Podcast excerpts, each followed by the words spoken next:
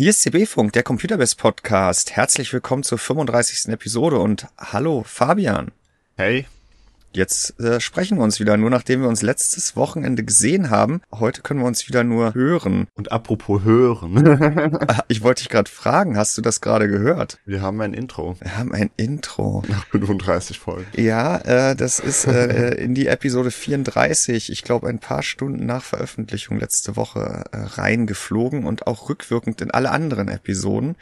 Äh, ihr könnt uns ja mal Feedback geben, liebe äh, Zuhörer, wie ihr unser Intro findet. Ja, du, du hast dich quasi mit dem Mikrofon in deinen Tower-PC reingesetzt, um das Intro zu erstellen, oder? Ähm, nein, weil der verfügt nicht mehr über einen Floppy Drive. Aber ich fand, wenn wir den Podcast schon CB-Funk nennen, dann können wir auch im Intro einen Floppy Disk Drive akustisch zum Einsatz bringen. Äh, Frank meint ja, es klingt ein bisschen nach oder es hätte Staubsauger-Vibes. Äh, ja. Das, was man da hört, ist aber eigentlich ein CPU-Lüfter. Ja, das habe ich erkannt. Das Floppy Drive habe ich tatsächlich nicht erkannt. Wahrscheinlich, weil ich noch nie in meinem Leben einen Floppy Drive gehört habe. Ach, oh, Fabian. Aber jetzt weiß ich's ja, jetzt hast du es mir ja gesagt. Und äh, in der ersten, in Revision 1.0 war die Tonspur auch noch verhalten ich habe mit Revision 1.1 dann noch mal ein bisschen in die Lautstärke des Floppy Drives eingegriffen. Vielleicht hörst du dir dann in dieser Episode das Intro noch mal genauer an und dann erkennst du okay. möglicherweise auch. Ich bin gespannt auf die Floppy Drive Geräusche. Wir haben uns gesehen, Fabian, letztes Wochenende in Hannover waren wir äh, wir, also nicht nur wir beiden, sondern insgesamt 17 Mann und eine Dame aus dem Team. Aus Redaktion und Forum-Team, ja. Wir haben ja gesagt, vielleicht oder vielleicht nicht, erzählen wir ein bisschen was darüber. Ich glaube, viel zu erzählen gibt's nicht, außer dass wir in Hannover waren und am Nachmittag sechs Stunden in einen Konferenzraum eingeschlossen und über eine ganze Menge Themen gesprochen haben. Danach wollen wir was essen und dann noch bowlen. Und äh, ja, mir hat's gefallen. Ich hoffe dir auch. Also Steaks und Bowlen sind jetzt nicht so meine Sachen, aber aber ähm, je, je weniger mich davon abgelenkt wurde, desto mehr Zeit hatte ich ja, um auf all die tollen Menschen einzugehen, die ich da getroffen habe. Ja, und dass dir Bowlen nicht so liegt, das hat man wirklich äh, auch gemerkt. Aber, aber ähm, ein, eine Erkenntnis oder ein, ein, eine Beschlussfassung äh, aus diesem Treffen war, das, was jetzt kommt. Nämlich, liebe Zuhörer, wir möchten ab sofort oder ab nächste Woche jede Woche ein, zwei oder drei, da müssen wir noch gucken, wie, wie das Fragenaufkommen ausfällt, äh, Fragen von euch beantworten.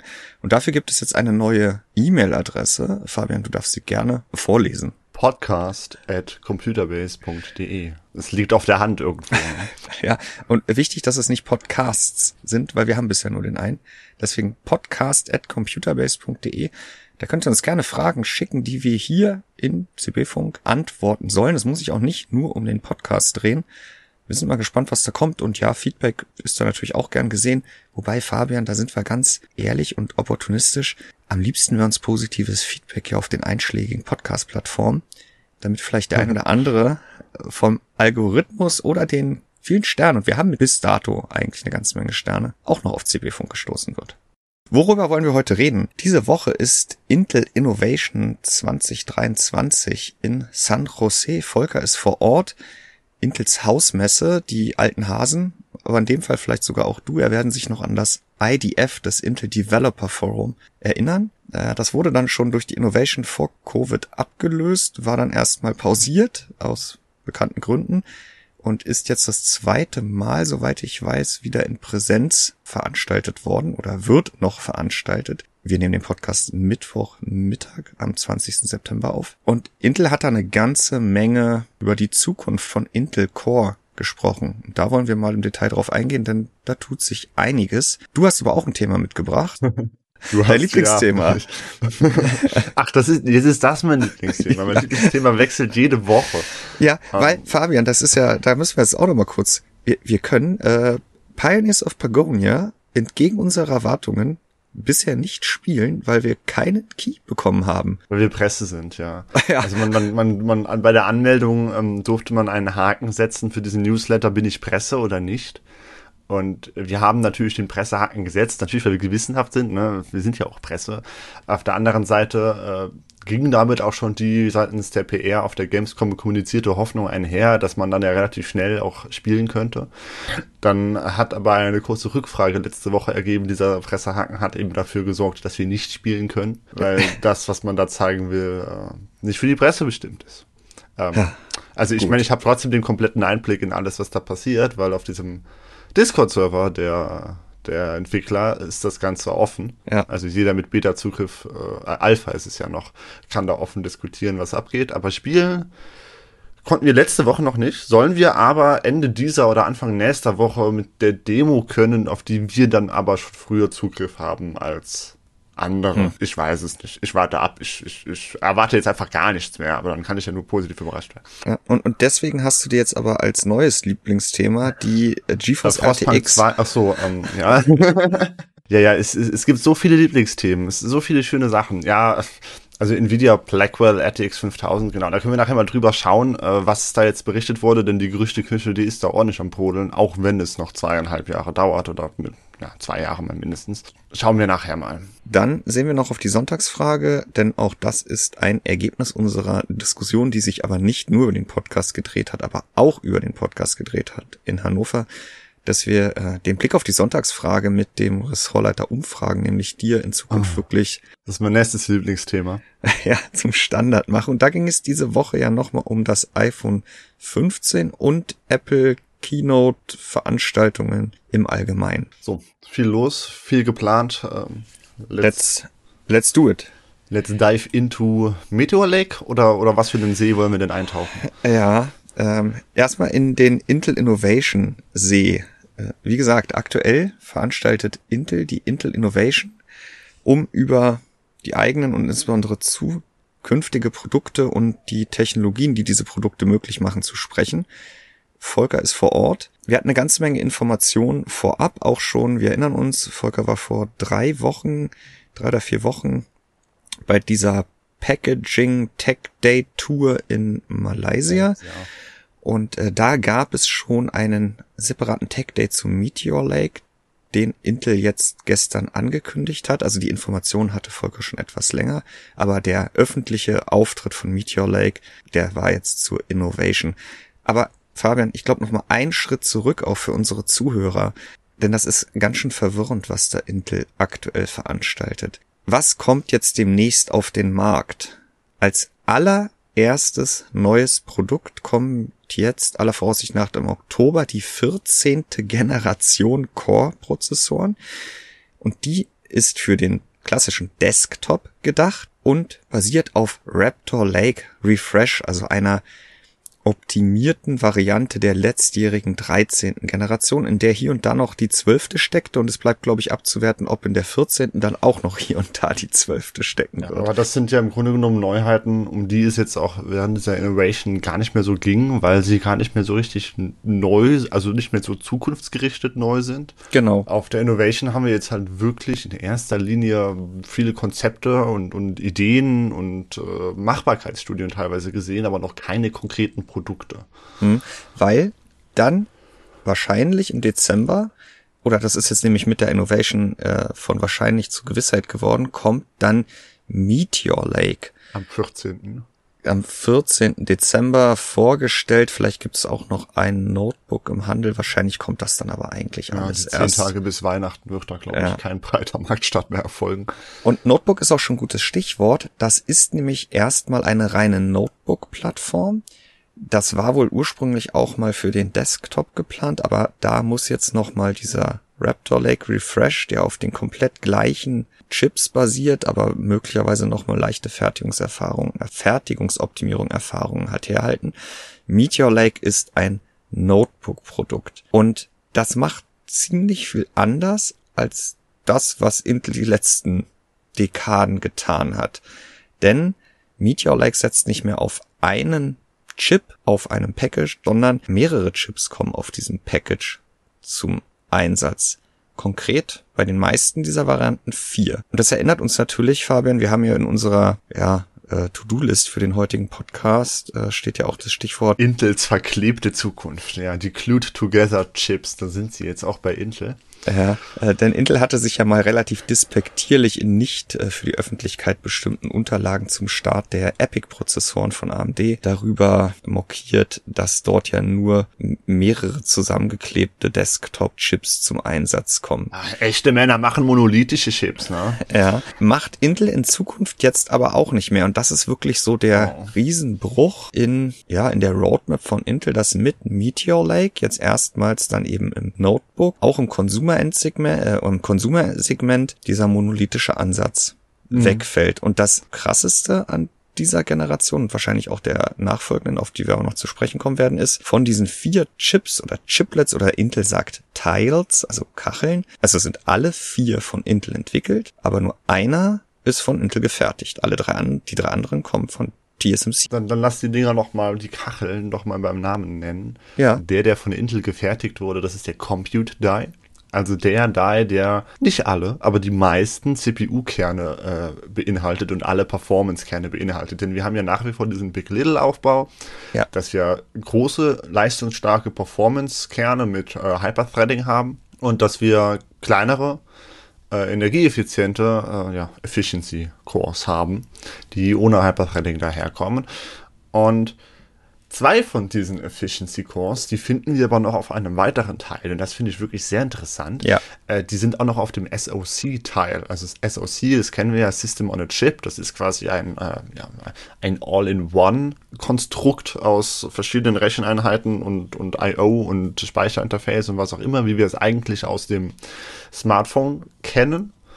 Ähm, hier ist das Speicherinterface, äh, äh, ja, dabei, aber das IO-Teil, äh, der IO-Teil, der ist ausgelagert auf einen IO-Teil. Teil, Teil, also ja. Die beiden Wörter passen jetzt, äh, das, das ist äh, ja schwierig. Und dann haben wir noch einen dritten Teil äh, für die Grafik. Also der vierte ist das schon. Äh, der vierte, stimmt. Ich habe den SOC ja schon. Einen vierten Teil für die Grafik. So, und, und diese drei letztgenannten Teils, ne, also SOC und IO und Grafik, also Intel Arc halt, äh, die werden von TSMC gefertigt und nicht von Intel. Warum das so ist, hat Intel öffentlich nie konkret benannt. Die Vermutung ist, dass Intel selber noch keine Fertigungskapazitäten hat, um diese drei Teils in einer vergleichbaren Prozessgeneration wie den Compute-Teil zu fertigen. Der ist nämlich der erste Chip von Intel, der aus der Intel 4 Fertigung entspringt. Wir erinnern uns, Intel hat ja die eigenen Prozesse umbenannt. Intel 7 ist der in vierter Generation optimierte 10 Nanometer Prozess, in dem ja auch nochmal jetzt Raptor Liquid Fresh aufgelegt wird. Und Intel 4 ist ja ein Äquivalent zum 7 Nanometer Prozess, äh, aber Intel möchte ihn eben nicht mehr so nennen. Äh, der ja bei TSMC schon für AMD Ryzen 3000, also Zen 2 und RDNA, nee, es war sogar die, ja genau, die erste Generation RDNA, also RX 5000 zum Einsatz gekommen ist.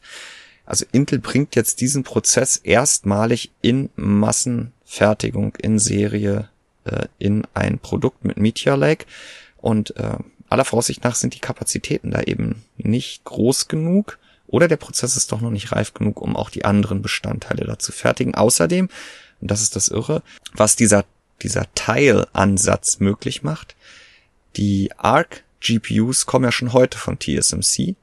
Und ähm, in Zukunft kommt eben dann auch der Meteor Lake ARC iGPU Teil von TSMC, denn das ist nichts anderes als eine zusammengestutzte Arc GPU, wahrscheinlich 95, 99 Prozent Alchemist, wie es halt bei Intel Arc aktuell zum Einsatz kommt. In, insofern ergibt es eigentlich Sinn, dass man für diesen Teil bei äh, TSMC bleibt, ne? Weil, äh, ja, jetzt könnte man sagen, äh, ändere es nicht, wenn es funktioniert, aber gut, funktioniert es in Intel Arc, ja, okay, aber es funktioniert gut genug. Ja. Und ähm, wenn man ohnehin schon da die Fertigung aufgebaut hat und man Erfahrungen gesammelt hat in dieser Fertigung mit diesem, mit dieser Architektur, dann ergibt es, denke ich, nur Sinn, das auch beizubehalten. Und die beiden anderen Dials, also die größte Überraschung ist halt, dass wir dann halt wirklich Kerne haben in dieser CPU, die von TSMC gefertigt wurden und Kerne, die von Intel gefertigt wurden. Genau, lass uns nochmal auf den Compute-Teil eingehen. Intel hat noch keine konkreten Produktbezeichnungen oder Produkte genannt. Also wir wissen noch nicht, das wird dann erst am 14. Dezember offiziell werden, welche Prozessoren jetzt genau am Anfang auf Meteor Lake basieren und wir wissen deswegen auch noch nicht so wirklich, wie viel Kerne denn jetzt konkret welcher Prozessor bekommen wird. Aber es wird davon mhm. ausgegangen, dass die größte Ausbaustufe von Meteor Lake in dieser Generation im Compute Teil 6 Performance-Kerne hat und zwei mal vier Efficiency Cores. Das ist aber auch das, was dieses Schaubild des Intel, also genau. Also dieses Diagramm, ne, das ist auch so eingezeichnet, als wären da sechs große und acht kleine Kerne. Genau, und größer wird's nicht, äh, kleiner ist wahrscheinlich aber noch nicht offiziell.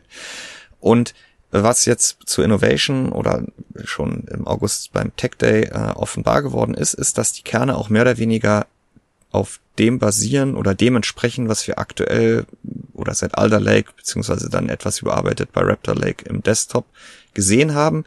Die IPC der Performance-Kerne, die soll mehr oder weniger gleich geblieben sein und die IPC der Efficiency-Kerne soll einstellig zugelegt haben, aber ein großer Sprung ist da erstmal nicht zu erwarten. Das könnte ein Grund sein, warum Intel jetzt nochmal auf der älteren Intel 7, also 10 Nanometer Fertigung im Desktop mit noch mehr Kernen, die halt mit Meteor Lake auch noch nicht möglich sind, äh, einfach nochmal fährt und Meteor Lake halt in dem Segment wirklich erstmal einsetzen muss, wo es Sinn ergibt, auch wenn da eben abzuwarten ist, wie viel schneller es wird. Und wir wissen, wir haben aktuell haben wir ja auch die HX-CPUs im Notebook mit so viel Kernen wie die größten Desktop-Prozessoren.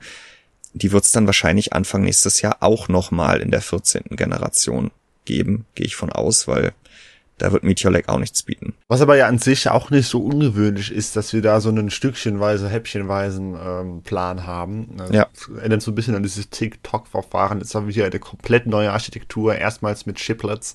Da ist es vielleicht gar nicht verkehrt, wenn wir bei den eigentlichen Kernen mal einfach das nehmen, was sich bewährt hat, was funktioniert, ohne jetzt hier auch noch ja, zu hoch springen zu wollen. Möglicherweise ist das ja dann auch in dem Marktsegment, das Marktsegment, das Intel anstrebt, auch nicht unbedingt das, was an erster Stelle steht, nämlich noch schnellere P- und E-Cores. Compute-Teil abgehakt. Nochmal zum SoC-Teil. Du hast vorhin schon gesagt, auch dort stecken zwei Efficiency-Cores drin. In dem Fall eben aus der Fertigung von TSMC und der Speichercontroller. Aber es steckt noch eine ganze Menge mehr drin, nämlich zum Beispiel auch eine sogenannte Media Engine, mit dem der SoC-Teil in der Lage ist, Videos zu dekodieren und auch Bild auszugeben. Und es steckt auch schon rudimentäre, rudimentäre I.O. im SoC-Teil. Mhm, mhm. Dieser I.O.-Die, der dann auch von TSMC kommt, der kann da nur noch mal mehr oben drauflegen und ähm, ist aber an allem Anschein nach eben auch optional und möglicherweise nicht auf jedem Meteor Lake Prozessor, vielleicht in der ganz kleinen U-Serie ist der halt vielleicht manchmal gar nicht vorhanden. Aber wenn wir dann an Notebooks denken, an, in denen ich keine Grafikkarte anbinden kann und nur zwei Thunderbolt-Ports habe, dann ist das möglicherweise eben auch ohne IO-Port möglich. Und das Irre, in meinen Augen in der Tat irre ist, dass dieser SoC-Teil mit seinen zwei E-Cores, dem Speichercontroller, der Media Engine und dem IO-Part quasi in der Lage ist, ohne alle anderen Teils auf dem Chip zu funktionieren. Genau, und das ist auch, denke ich, dann die große Stärke des Ganzen, denn es kostet natürlich sehr viel Energie, äh, diesen großen Compute-Teil hochzufahren, wenn man das mal so nennen möchte. Auch wenn man da nur auf die Efficiency Cores zugreift, wenn das gerade dann in einem anderen Chiplet liegt, dann ist es ja ohnehin nochmal schwieriger, äh, da eine gute Energieeffizienz hinzukriegen, weil man natürlich größere Wege hat. Dadurch, dass dieser äh, SoC-Teil halt wirklich alles alleine machen kann, äh, kann man sich da halt, wenn man wirklich keine, keine große Rechenleistung braucht, nur auf diesen Teil verlassen und alles andere kann schlummern und Energie. Und das ist natürlich fürs Notebook äh, ein sehr interessantes Konzept. Genau. Gezeigt hat das Intel leider noch nicht. Es gab weder eine Demo noch hat Intel der Presse vorab oder jetzt zu Innovation da ganz konkret Szenarien gezeigt, wo man sehen konnte, dass das, weiß ich nicht, 30, 40, 50 Prozent mehr Akkulaufzeit ermöglichen kann. Man, sieht das Potenzial, aber was Intel dann mit den ersten Produkten daraus macht, das wissen wir noch nicht. Aber damit macht Meteor Lake wirklich auf mehreren Ebenen alles anders als das, was wir in den letzten Jahren gesehen haben. Intel geht auf eine neue Fertigung, die Jahre in der Mache war und die bei anderen schon länger im Einsatz gewesen ist. Aber jetzt muss sie zeigen, was sie kann und ob sie möglicherweise sogar etwas besser ist als der 7 Nanometer TSMC-Prozess, den wir jetzt schon seit Ryzen 3000 kennen. Darüber hinaus zerlegen sie den klassischen monolithischen Chip in vier Einzelchips, von denen man nicht nur jeden woanders fertigen lassen kann, sondern potenziell auch gar nicht alle braucht. Sprich IO-Teil, der wird aller Vorsicht nach nicht immer zum Einsatz kommen. Und es eröffnet natürlich dann auch Intel in Zukunft Möglichkeiten, ja, wie wir sie bisher nur in Ansätzen von AMD gesehen haben. Wobei der Prozess als solches oder der, die Technologie bei Intel jetzt ja schon noch etwas mehr Flexibilität verspricht. Aber das Ganze ist bisher eben nur eine schöne Präsentation äh, von einem CEO, der zur Innovation mit einem lustigen Video eingeführt wurde und dann auch noch zwei Liegestütze auf der Bühne gemacht hat. Und ich bin wirklich, wirklich gespannt, wie sich das Ganze dann in der Praxis schlagen wird. Was glaubst du? Der große, große Wurf oder? Ja, ich, ich befürchte halt, dass es, was heißt befürchte halt? Ich gehe halt davon aus, dass das am Anfang erstmal wieder alles sehr verhalten empfangen wird, weil halt die Leistungssprünge fehlen und es Notebook-Sachen sind. Ne? Und wir wissen ja aus der Erfahrung her, dass ähm, dass effiziente Notebook-Prozessoren, die nicht an der Leistungskrone kratzen, dass sie irgendwie immer untergehen. Dass sich da auch die Hersteller häufig nicht berufen fühlen, jetzt, äh, wobei es ist Intel, da sind sie ja sowieso immer etwas, etwas eher dabei mit vielen Modellen, aber ähm, ich glaube, es wird erstmal ein bisschen verhalten bleiben, weil man halt nicht so richtig sieht, was das kann. Auch wenn das Potenzial mhm. bestimmt nicht ausgeschöpft werden könnte äh, oder wird zum Anfang. Aber grundsätzlich in der Theorie und, und, und dem, was da vielleicht noch folgen wird, mit diesem Ansatz ist das wirklich ähm, der größte Umbruch, den wir jetzt bei, bei CPUs seit also im Grunde genommen, seit ich das Thema verfolge. Wir hatten bei Ryzen natürlich schon diesen, diesen Umbruch zum zwei oder zum mehr Chip Design. Hier ging es jetzt, glaube ich, eher um den Umbruch bei Intel. Und wie gerade gesagt, geht er halt schon auch noch eine Ecke weiter. Was da folgen wird, hast du auch gerade schon gesagt. Äh, und dann knüpfen wir nochmal an Raptor Lake Refresh an. Also die Desktop-Generation, die dieses Jahr noch auf Basis der alten Ära, also ein Chip oder verschiedene Chips für verschiedene Leistungsklassen, aber immer ein Chip pro CPU basiert, da hat Intel ja auf der Innovation auch schon in die Zukunft blicken lassen und Arrow Lake, der auch im Desktop starten wird, nochmal für nächstes Jahr bestätigt. Und wie genau sich der dann gestalten wird, ist nicht bekannt. Es wird davon ausgegangen, dass es weiterhin dieses Konstrukt aus vier Teils geben wird und höchstwahrscheinlich auch wieder nur der Compute-Teil von Intel kommt. Aber den will Intel dann wohl schon in Intel 20A fertigen. Das wäre ein, laut Intel ein 2 Nanometer äquivalenter Fertigungsprozess. Der müsste dann allerdings entweder mehrere Compute-Teils einsetzen oder einen deutlich größeren, um dann halt auch im Desktop Fuß zu fassen. Oder man beginnt auch im Desktop erstmal von unten. Also ich meine, mit sechs Performance-Kernen kriegt man ja schon einiges. Ja, dazu hin. hat Intel noch nichts gesagt. Genau, also wir wissen nichts zu, dazu, wie die Produkte später konfiguriert sein werden. Wir wissen nur, dass sie nächstes Jahr kommen sollen und dass diese Chips auch schon laufbar sind. Und sogar Lunar Lake, also der Nachfolger des, des Nachfolgers, der im Jahr 2025 äh, irgendwann mal auftreten soll, auch der war schon äh, in einer Demo-Version ähm, laufbar auf der Bühne. Und der soll dann schon in Intel 18a vom Band laufen. Das ist jetzt neulich ja schon Thema gewesen beim Fertigungs-Tech Day oder diesem, diesem Fertigungsworkshop in Malaysia und war jetzt auch wieder ein ganz großes Thema bei Intel Innovation. Der Konzern hat ja fast eine Dekade, ist vielleicht übertrieben, aber mindestens fünf Jahre an seiner Fertigung gekrankt. Wir erinnern uns an die ganze 10 Nanometer Thematik, die Intel ja auch heute noch mhm. hat. Die mhm. Performance ist zwar hoch und sie haben es jetzt geschafft, wirklich extrem viel Leistung sowohl Single als auch Multicore in Prozessoren reinzubekommen, aber der Verbrauch, wir wissen alle, was passiert, wenn die da ordentlich am Rechnen sind. Ja, jetzt will Intel in vier Jahren fünf Schritte in der Prozesstechnologie machen. Gelsinger, der CEO, betont wieder und wieder, dass alles im Plan sei.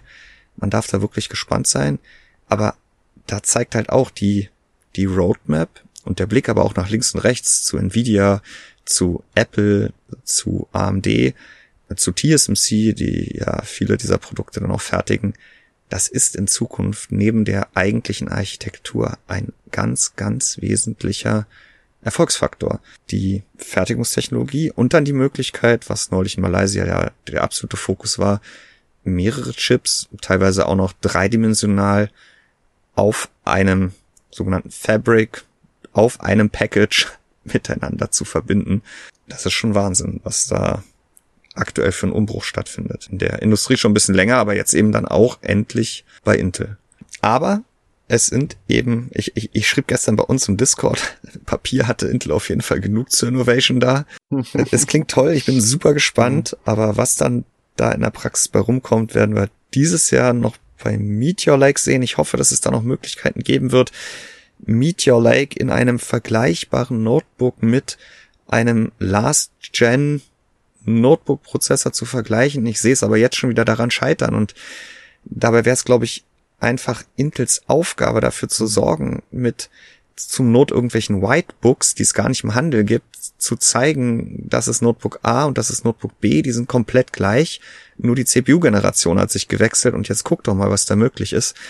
Denn das war auch Volkers Fazit im Artikel zu Meteor Lake. Das Notebook mhm. macht am Ende so viel aus.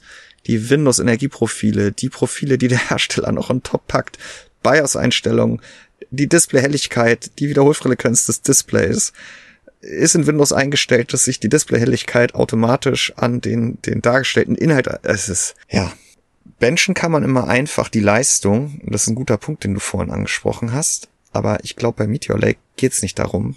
Da sollte Intel dann auch für sorgen, dass man in der Lage ist, das rauszuarbeiten, was Meteor Lake für Fähigkeiten hat, wenn's denn die Fähigkeiten hat. Und ich glaube, daran würde es halt erstmal scheitern, dass am Anfang einfach ja. nicht sichtbar werden kann oder sichtbar werden wird, was diese Plattform, was dieser Aufbau, diese neue Architektur grundsätzliches zu leisten imstande ist, weil es äh, weder der Fokus dessen ist, worauf, wonach alle lechzen, nämlich mehr Leistung, noch der Fokus dessen ist, ähm, was, was äh, ja, Notebooks da an den Tag legen müssen.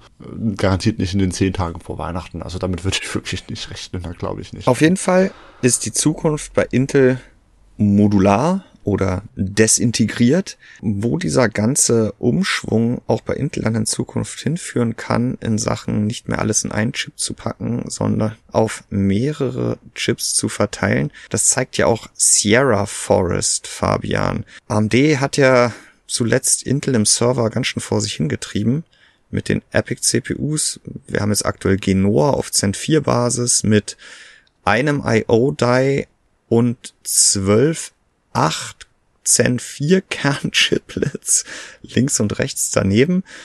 Und dann gibt es jetzt ja noch Bergamo mit diesen Zen 4C Kernen. Die haben weniger L3 Cache, deswegen passen in ein Chiplet nicht mehr acht, sondern 16 Kerne. Und dann sind bis zu 128 Kern-CPUs möglich, die auch noch SMT bieten, also über 200 Threads abarbeiten können, 256. Intel hatte Sierra Forest schon mal angekündigt und bisher immer von 144 Kern, in dem Fall aber noch in einem monolithischen Chip ähm, zugesprochen mit zwei IO-Dies, dann für die ganzen PCI Express Lanes insbesondere. Und jetzt wollen sie zwei dieser Chips zusammenkleben. Sie machen einfach den AMD-Move, könnte man sagen. Ja, äh, nee, also ich meine, äh, liegt ja auch wieder auf der Hand, wenn man es schon modular aufbaut, äh, aufbaut, dass man es dann auch entsprechend skalieren kann. Und jetzt ist dann halt eben von 288 Kernen die Rede.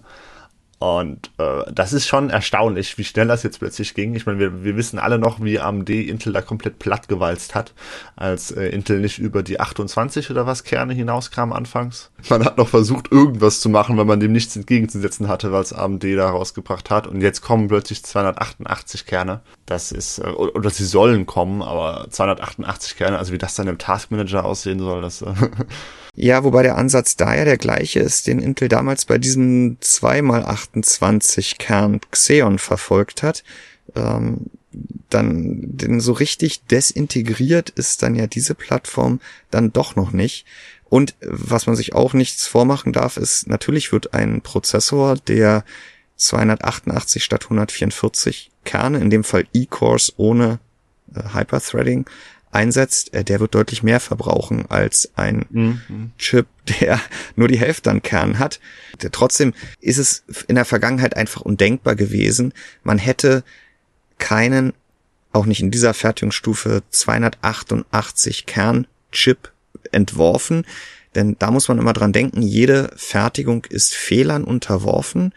Und äh, nehmen wir an, auf so einem 300 Millimeter Wafer sind fünf Fehler, ähm, dann ja, bei diesen großen Chips werden fünf Fehler möglicherweise fünf defekte CPUs und damit, weiß ich nicht, 10, 15 Prozent der Waferfläche. Ja, also auch bei einem kleinen, bei einem kleinen Chip können fünf CPUs kaputt gehen, aber dann sind diese entsprechenden CPUs halt ja. so klein, dass äh, die Waferfläche in, insgesamt nicht betroffen wird. Wenn wir hier auch nur einen kleinen Fehler haben auf diesem riesigen Chip, dann kann Intel das Ding halt wegschmeißen und das ist dann halt so viel Fläche, die da einfach fehleranfänglich und verloren geht.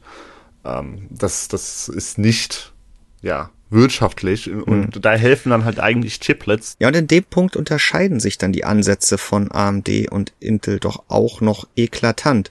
Äh, der eine Punkt ist, dass AMD ja inzwischen für Ryzen und Epic mehr oder weniger die gleichen Chips verwendet, äh, nur dann für Epic immer noch viel mehr davon. Bei Intel ist es eben aktuell offensichtlich noch nicht der Fall. Diese beiden riesigen Sierra Forest Chiplets mit jeweils 144 Kern, die werden im Desktop erstmal keine Rolle spielen. Da sehen wir eher Meteor Lake mit 6 plus 8 und dann Arrow Lake mit irgendeiner größeren Konfiguration. Da bin ich gespannt, ob das in Zukunft dann auch da zu einer zu mehr Synergieeffekten führen wird, die Möglichkeit, es zu tun. Das andere ist eben die Tatsache, dass Intel jetzt da auch noch auf ziemlich große Chips zu setzen scheint, denn wer sich bei uns mal im entsprechenden Artikel zu Sierra Forest anguckt, was CEO Gelsinger da hochgehalten hat, der sieht, dass das mit so einem kleinen 8 Kern Zen 4 Chiplet oder einem 16 Kern Zen 4 C Chiplet wenig gemein hat. Das ist durchaus noch ein anderer Ansatz, genau wie das Intel aber dann wiederum eben nicht nur I.O.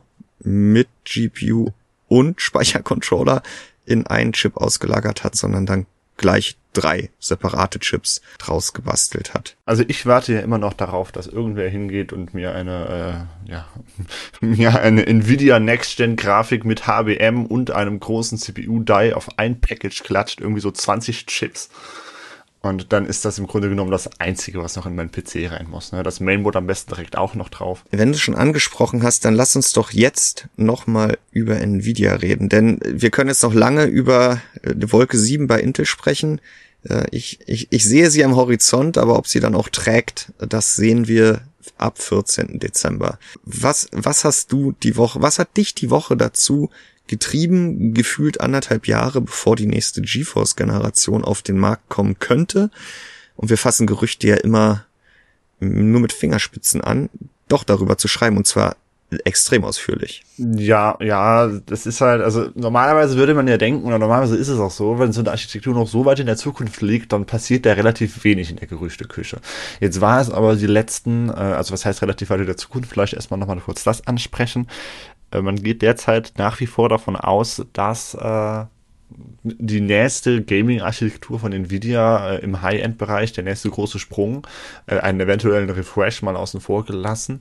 Und man weiß auch jetzt nicht, äh, wie Ada Lovelace Next, äh, dann, ob das dann wirklich Blackwell heißt. Man geht derzeit davon aus. Das soll für Gamer wohl erst Anfang 2025 äh, am Start sein. Also ja, da, da gab es auch schon äh, ein wenig Aufruhr, weil oh, wir gehen ja jetzt vom Zweijahres- zum Dreijahreszyklus, wurde da getitelt. Äh, dem ist aber gar nicht so. Wir hatten bisher eh schon so einen zweieinhalb Jahre Zyklus. Ne? Also bei, bei Ada Lovelace hat es auch 29 Monate gedauert, äh, bis nach Ampere dann halt eben die neueste Karte kam, die 4090. Und diesmal werden es wohl auch so 27 bis 30 Monate. Also da ändert sich im Endeffekt nichts an der Taktrate.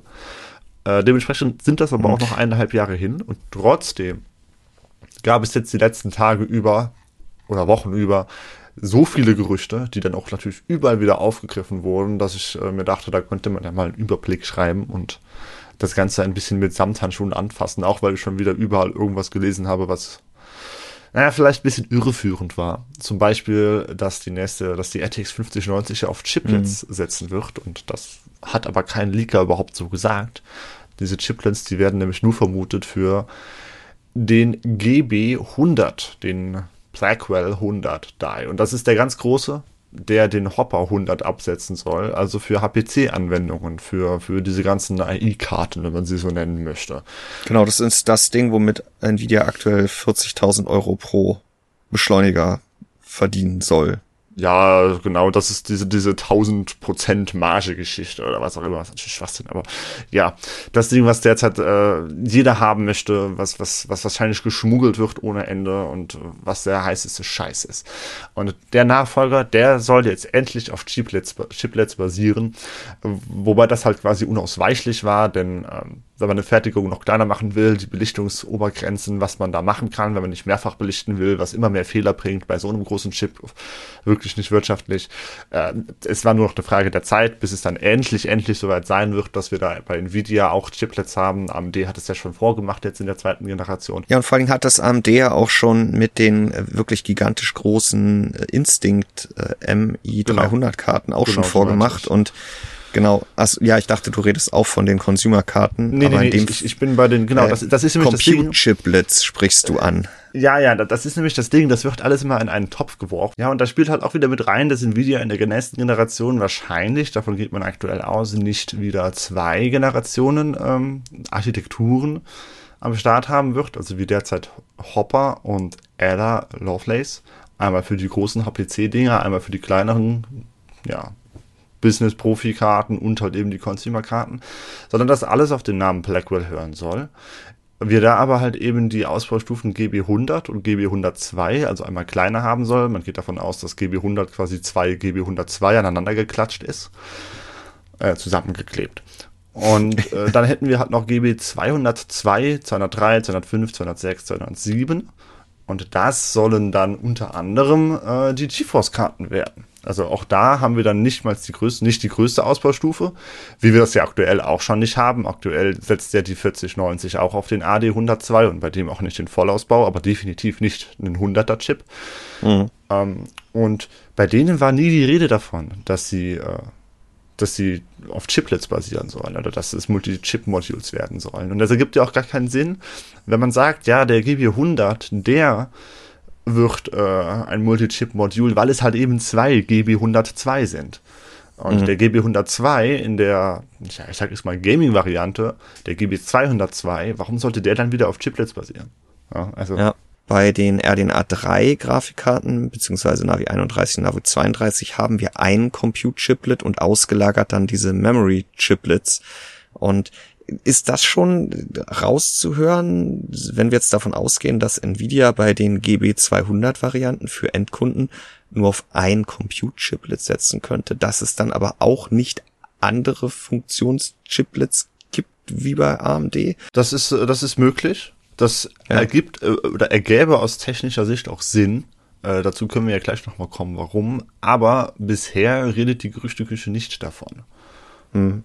Und bei äh, den Profikarten ist es ja ohnehin wieder HBM-Speicher, ja. ähm, den man dann eben setzen würde. Das sind ja, wenn man so will, dann auch nochmal einzelne Modules. Ähm, aber dieser HBM-Speicher, den werden wir bei den Gaming-Karten ja nicht sehen.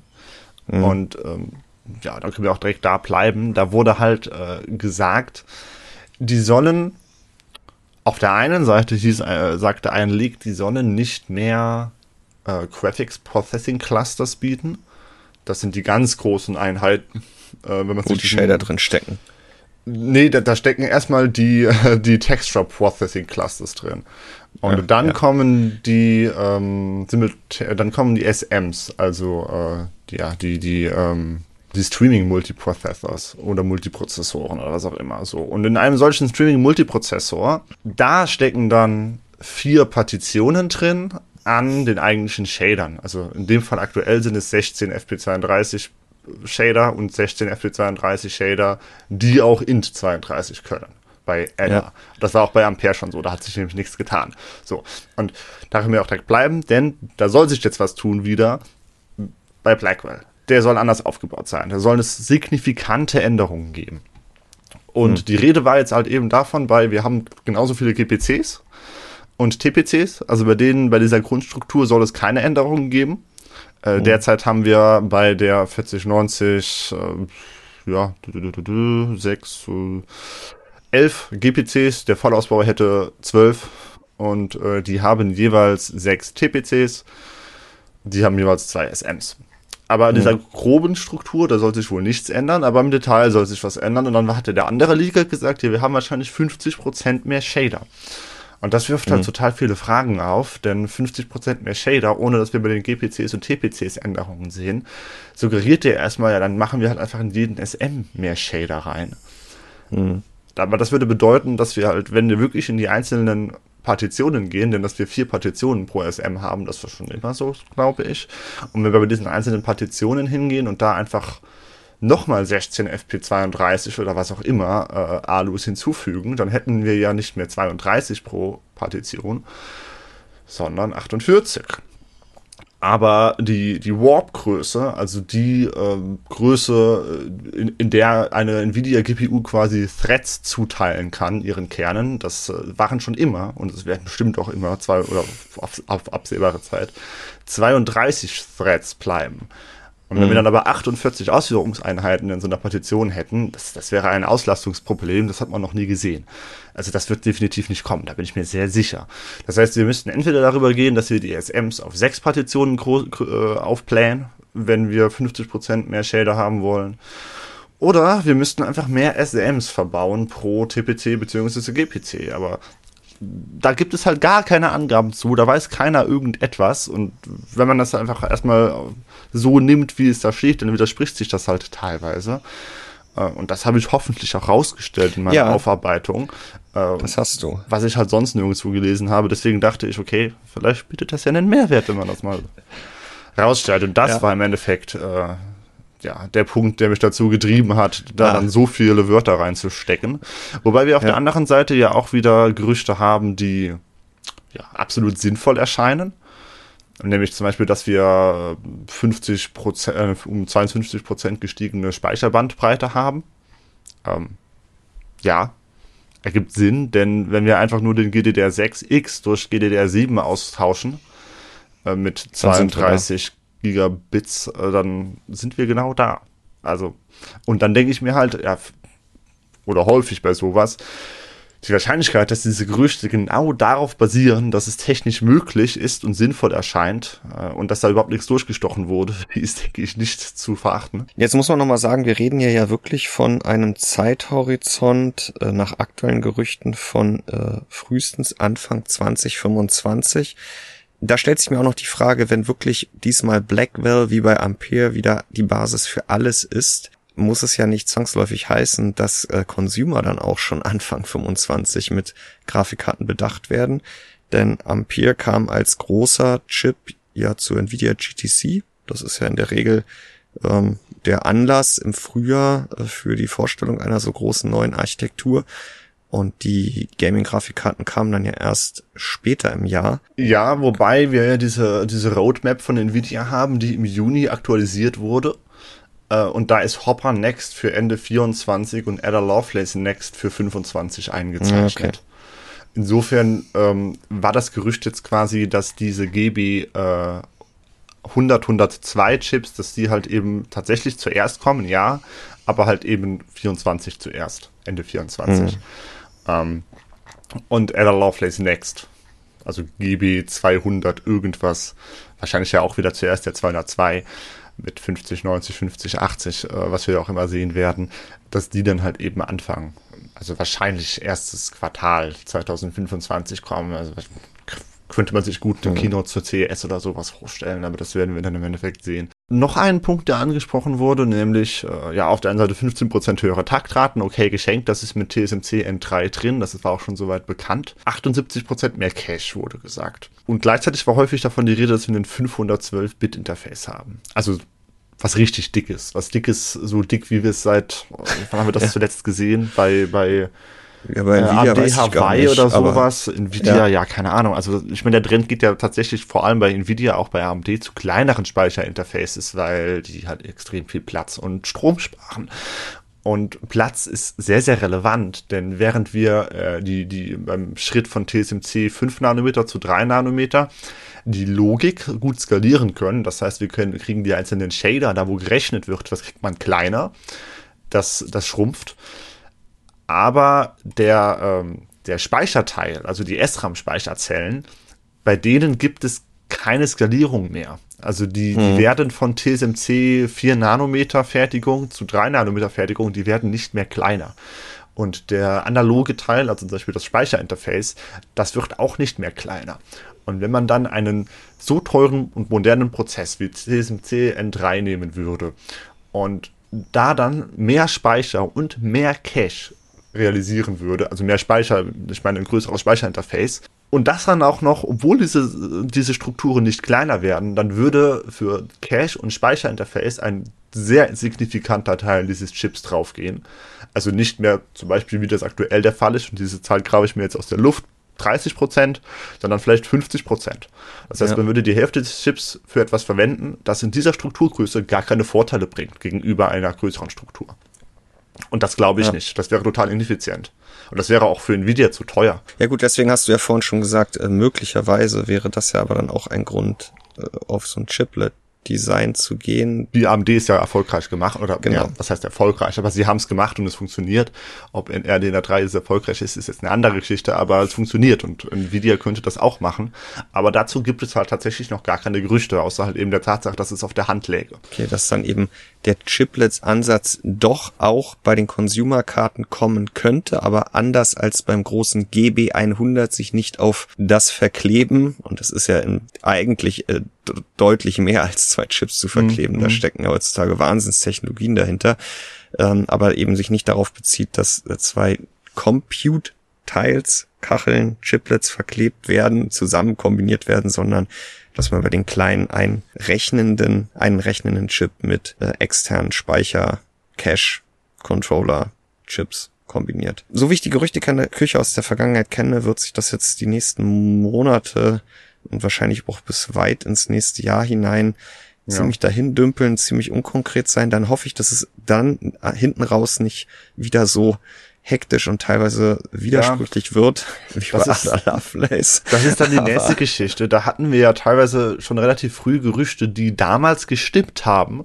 Nvidia hat diese Pläne dann aber halt einfach über den Haufen geworfen und ein ganz anderes Produkt gebracht. Ne? Also, hm. also es, selbst wenn diese Leaks stimmen, dann muss es nicht heißen, dass dieses Produkt auch erscheint, denn Nvidia wird da in den letzten Monaten vor der Verankündigung wird sich Nvidia da entscheiden, welche SKU sie da, also welche Grafikkarte, welchen Namen sie da mit wie vielen Shadern kombinieren. Das haben mhm. wir ja dieses Jahr zum Beispiel bei der 4070 Ti gesehen, die zuerst eine 4080 12 Gigabyte und davor bestimmt eine 4070 werden sollte. Aber wer sich über die aktuelle Gerüchtelage und wie glaubwürdig sie sind und warum welche technischen Eckdaten dafür dagegen sprechen informieren will, der äh, ist in der in den Shownotes verlinkten News zum Thema von dir bestens aufgehoben. Ja. Fabian, eine Sache, bevor wir zur Sonntagsfrage kommen, wollte ich noch ganz kurz hier auch zur Info abmelden. Ich habe es die Woche in, einer, in, einem Update zu einer News zu Cyberpunk 2077, hm. Patch 2.0, DLSS 3.5, Premiere auch schon erwähnt. Das erscheint ja morgen, also am 21. September, da Wolfgang im Urlaub ist und der das aber mit seiner gewohnten Akribie und Sorgfältigkeit machen sollte und nicht irgendein anderer Halodri, wie ich zum Beispiel, das übernehmen sollte, werden wir erst in der kommenden Woche was zum Thema haben. So, also für alle Zuhörer, die sich fragen, äh, ob wir faul oder äh, ein bisschen blöde sind, äh, hier die Begründung auch im Podcast. Und damit lass uns mit der letztwöchigen Sonntagsfrage enden, die sich ums iPhone 15 gedreht hat und zu Apple Events, die gefühlt vor zehn Jahren jeder, hm, jeder Geek probiert hat zu gucken. äh, aber wie sieht's denn heute aus? Ja, bleiben wir noch direkt bei dem Thema. Ähm, da da habe ich nämlich auch äh, eine ganz kurze Einleitung geschrieben. Das waren ja früher bei den ersten iPhones halt wirklich ähm, ja, Presseevents, wo Medienvertreter nach, ja, nicht Cupertino, aber meistens irgendwie San Francisco oder so, San Jose eingeladen wurden. Ähm, und dann hat Steve Jobs da das neue iPhone äh, hochgehalten, äh, live und ähm, hm das ist ja schon lange nicht mehr so. Das sind ja inzwischen aufwendig vorab produzierte Dauerwerbesendungen, die Apple da live aus Cupertino vom eigenen Headquarter ausstrahlt. Und die richten sich nicht mehr an Journalisten, sondern an äh, die Konsumenten ganz direkt. Ähm, Trend, den wir überall schon haben. Äh, zum Summer Games Fest habe ich ja genau das gleiche gesagt äh, beim Vergleich zur E3. Ähm, bei Apple ist es schon länger so. Und da ist halt die Frage gewesen, erreichen sie denn die Konsumenten damit direkt? Hast du das diesjährige iPhone-Event Wanderlust geschaut?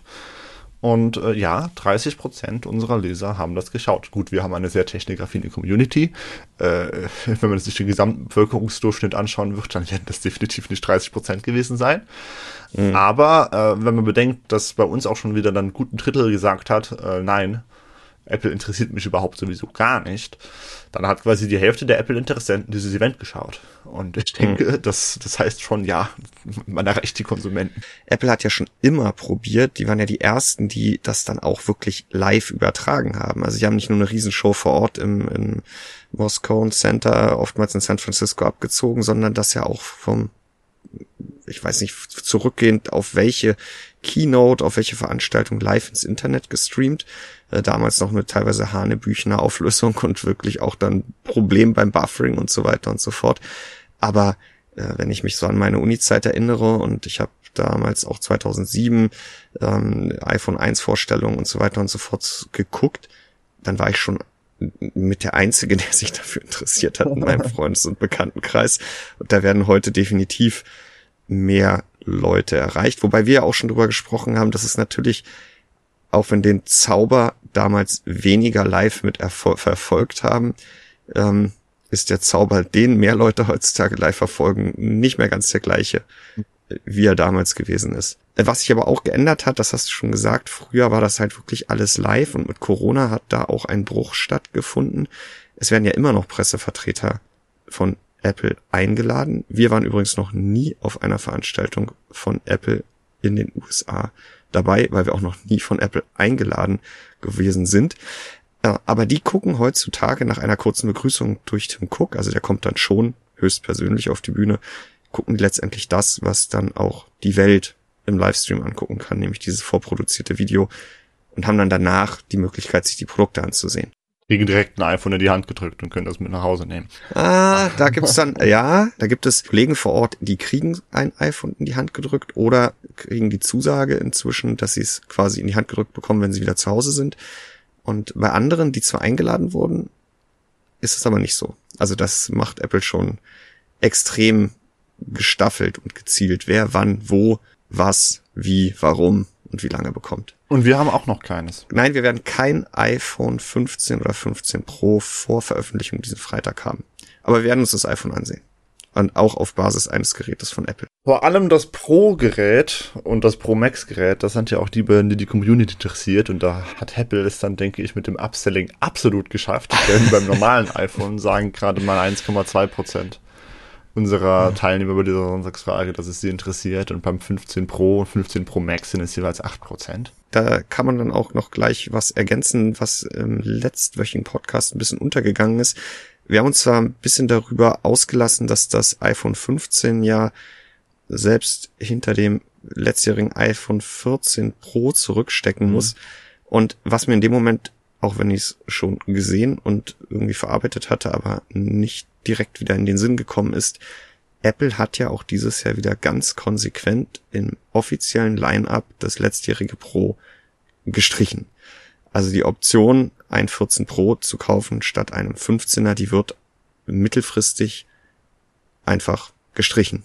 Dadurch, dass es weder Apple noch anbietet, noch der Handel weiterhin Ware bekommen wird. Ja, also das auch noch zum Thema Upsell Upselling. Die, die Möglichkeit, noch eine andere Alternative zu wählen, nämlich ein Vorjahresgerät, die wird einem auch komplett genommen. Gut, ansonsten generelle, genereller Eindruck der Neuvorstellung war noch überraschend also war negativ im Großen und Ganzen, er haut einen nicht vom Hocker oder zweitmeiste Option bei denen, die es interessiert, war, dass es wirklich ein sehr schwaches Event war, aber immerhin 20 hm, Prozent haben eher positiv gestimmt, das ist noch mehr, als ich gedacht hätte tatsächlich. Hm. Und wenn man aber dann auf die Apple-Geräte schaut, die die Teilnehmer dieser Umfrage nutzen, ne, also nicht der durchschnittliche CB-User und auch nicht der durchschnittliche Deutsche, sowieso nicht, äh, dann hat die Hälfte tatsächlich ein iPhone und da sieht man dann auch wieder, warum dann vielleicht doch Interesse da ist. Die ersten Tests, die durften ja diese Woche Dienstag veröffentlicht werden. Das ist ja dann wirklich der ganz exklusive heiße Kreis, äh, der dann eben die Geräte am allerfrühsten bekommen hat.